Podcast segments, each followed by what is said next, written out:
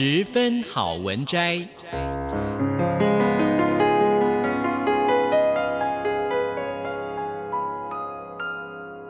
十分钟的心灵补给站。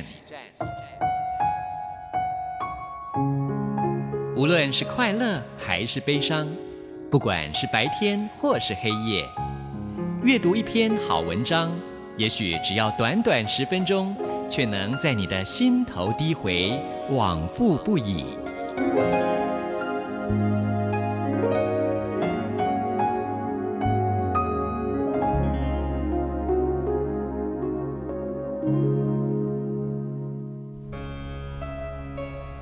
秋日落叶纷飞，每片落叶都有一个故事。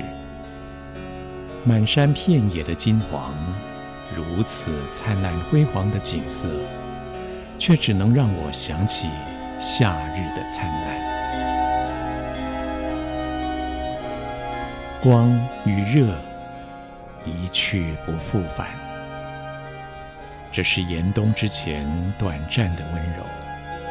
多么令人费解的温柔，翻来覆去，凝结在空气里的细微骚动，无法释怀。这就是忧郁的气味吗？秋光，每一颗粒子迅速在空气中穿梭，像是在寻找什么。是水汽的影响吗？叶子慢了，草原慢了，溪水也慢了，带着淡淡的气息。秋水蔓延着眼前的一切，来到你的脚边。此时的风是画家。当灯光把院子里的树叶拓印在窗纱上，风就在酒后挥动画笔，乍徐还急，数句忽散。无论皱擦点妆，都是黑白干湿，浓淡六彩俱陈。秋风也是歌手，从激越雄壮的海涛。到溪间流水的轻快小调，只要源自他的歌喉，皆美妙动听。每天，他都要吹着短笛，从诗人的窗口走过，让音符成为笔尖下的字迹。秋风是播种者，他经常背负着一袋种子，向大地散播。是蒲公英，还是鸡冠花？没有人知道，就像是布着一则又一则的谜，雨水加太阳才能够揭穿这一切。也许奇迹都是如此，必须到最后一刻才会显现真相。我们只好静心的等待。秋风是过客，他的行囊简单，步履轻快。匆匆的来去，不存一丝依恋。任柳枝再三的挽留，任竹林再三的劝说，都不为所动。但大多的时候，秋风只是一个顽皮的孩子，一个三四岁的小男孩。他大声的哭，大声的笑，什么都不懂，却什么都要插上一手。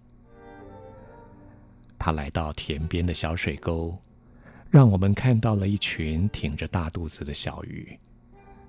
如果脚步重，还会惊起两只觅食的鸟儿。在这秋日的阳光季节，草丛里溜进了映着天光的水流，看到几只鱼舒着懒腰，缓缓地悠游着。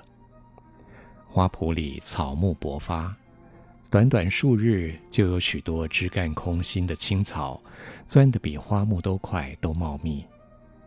几株冒芽不久的空心草，虽仅袖珍般的长短，有些已经吐出两三片嫩芽，展露一派生机。一触手，让人有些不忍。不消几日，这些野草就占据了花圃，而此刻它们只是小小的嫩芽。如果它们生长在另一个时空，不也是生命的象征、希望的存在？在乡野间，所有的草木在秋风里都醉了，醉的脸上绽开朵朵的红晕。秋风像是准时的赴约者，初时轻叩大门，而后姗姗来迟，争先恐后的从窗口飞进来。许多花朵已经醉意苍酣地倦卧在地上，任秋风的秋千荡过来荡过去。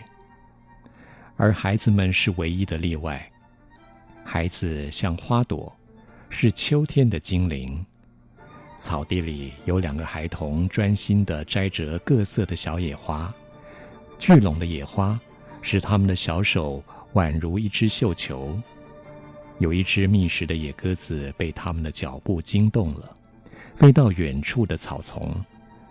两个孩子抬头喝叫了一阵，见不出什么动静。又低下头继续采摘野花。在园圃里，可能要玫瑰才能是皇后，但在这荒野，所有的动物和植物的乐土上，万物皆可称王称后。而池塘是这大地上的镜子，让秋天的太阳映照的醉醺醺的脸。池塘是大地上摊开的洁净手帕。用来擦拭云朵的泪珠。我喜欢在池塘边徘徊不去，去感觉那一份平静和清凉。